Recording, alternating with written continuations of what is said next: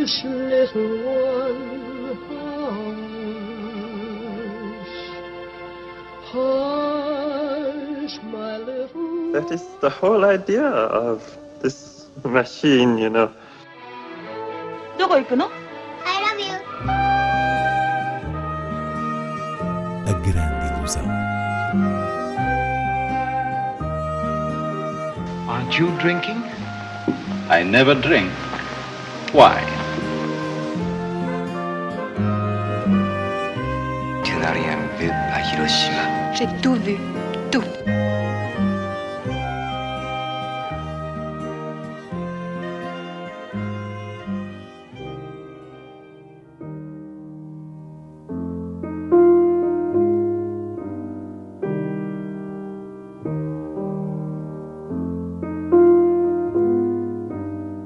Benzinho, do brasileiro Gustavo Pizzi, é uma das estreias em sala esta semana. Inês Lourenço, um filme sobre coisas tão universais como o valor da família, as dificuldades do dia a dia, uma mãe em colapso emocional, mas com a sua singularidade.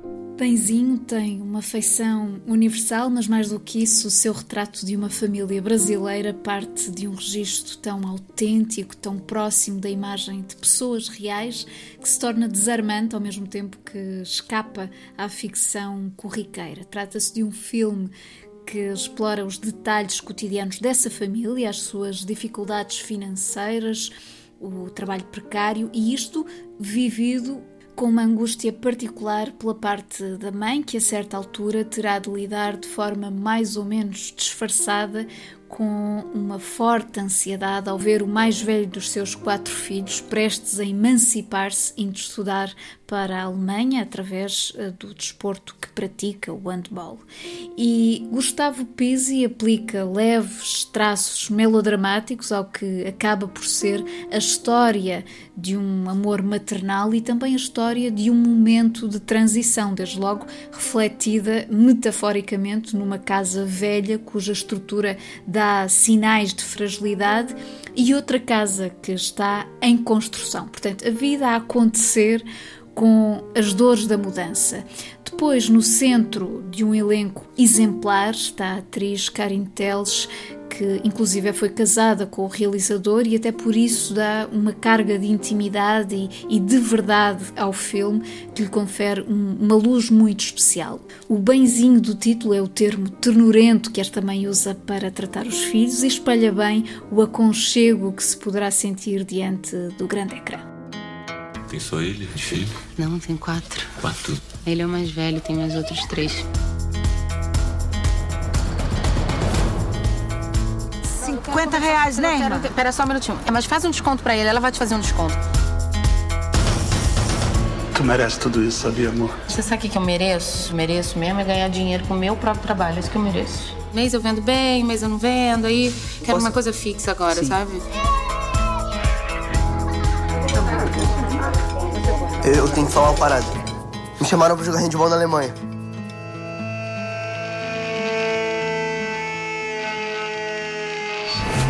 I hope you won't go away. Daqui a dois anos ele vai ser outra pessoa, vai chegar aqui e não vai nem conhecer a gente. Muita papelada pra gente agilizar. É o visto, o passaporte, título de eleitor, Aham. ele vai ter que emancipar. Emancipar por quê? Chega também às salas Ramen Shop, Negócio de Família, de Eric Koo, e um ciclo de filmes que marcaram a última edição do Doc Lisboa. Ramen Shop é outro filme sobre a família, mas aqui com uma marcada abordagem gastronómica.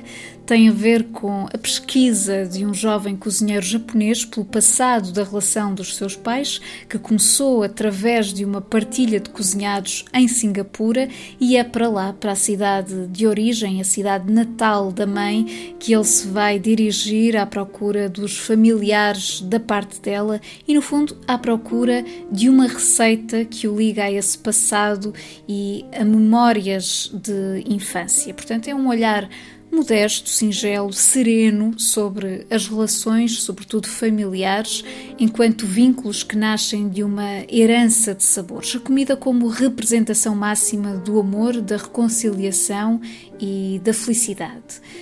Já no Cinema Ideal, o DOC Lisboa apresenta a partir desta quinta-feira e até 1 de julho um programa de sete sessões comentadas que arrancam com Sonhamos um País, de Camilo de Souza e Isabel Noronha, e A Story from Africa, de Billy Woodbury, documentários ligados por narrativas do território africano, havendo títulos de diferentes países, Tailândia, Argentina, Espanha, Brasil, França, que marcaram a última edição do festival. Uma sessão por dia até ao início de julho.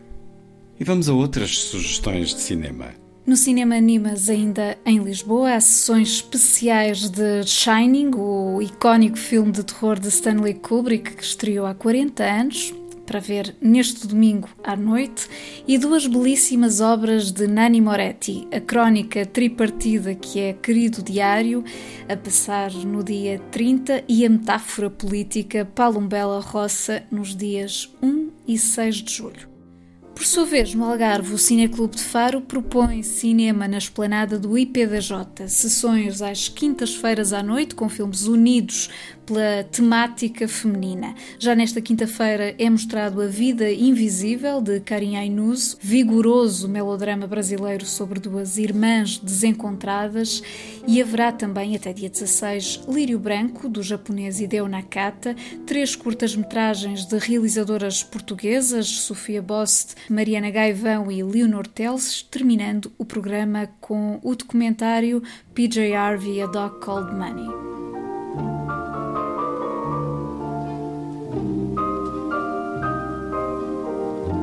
She wore blue velvet, bluer than velvet was the night, softer than satin was the light from the stars. She wore blue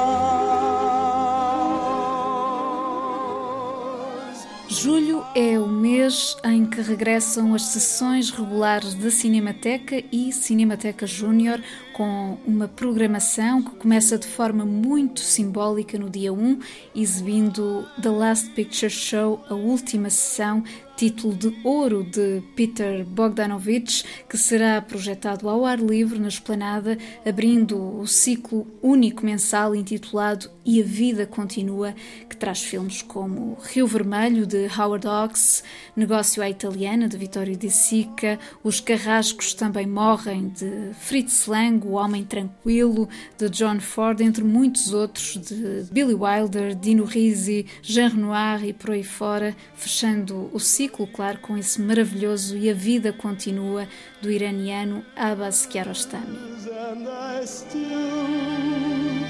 Can see velvet through my tears.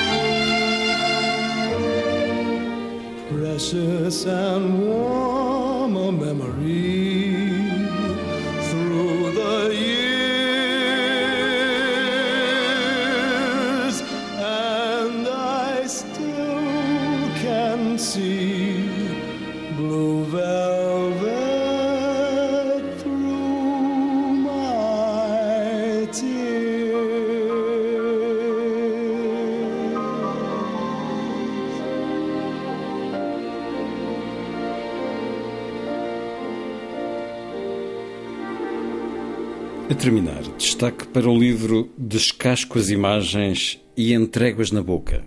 Lições António Reis.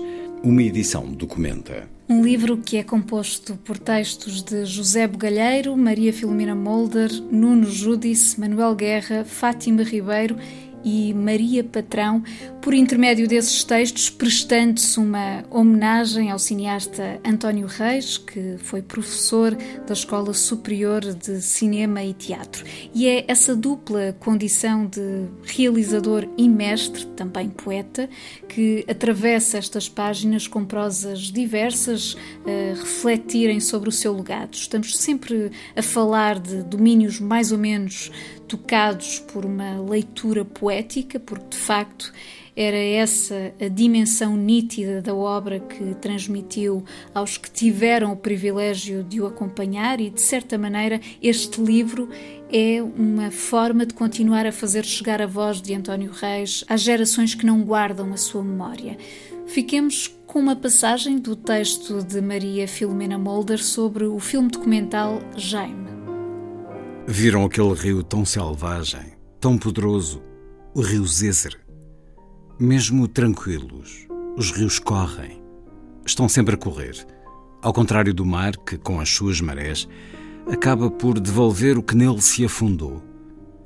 Não é por acaso que os rios se tornaram, desde que se faz poesia oral e depois escrita, imagens preferenciais não só do que seja o tempo, a formosura e a provação a ele associados, mas também do caráter instável da nossa percepção, que, como nos ensinou Heraclito, não consegue segurar, agarrar nada.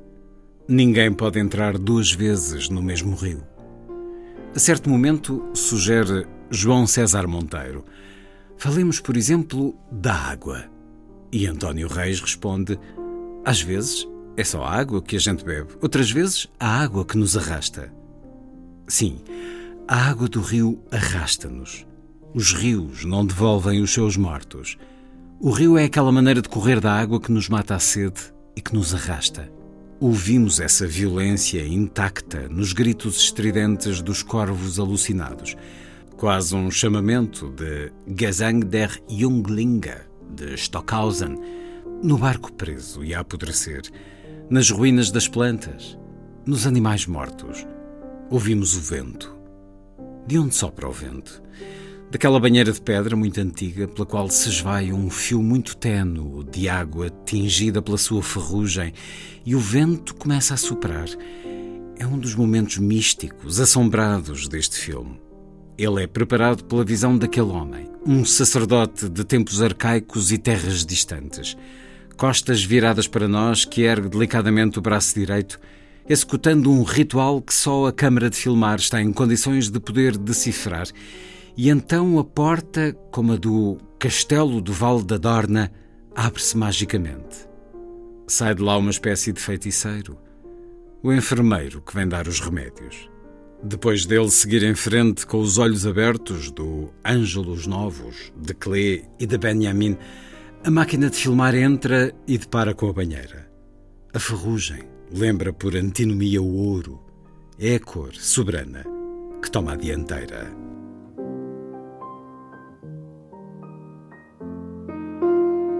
Certo de Descasco as imagens e entrego-as na boca. Lições António Reis. Uma edição documenta. Hush, little one, hush, hush, my little. That is the whole idea of this machine, you know. どこ行くの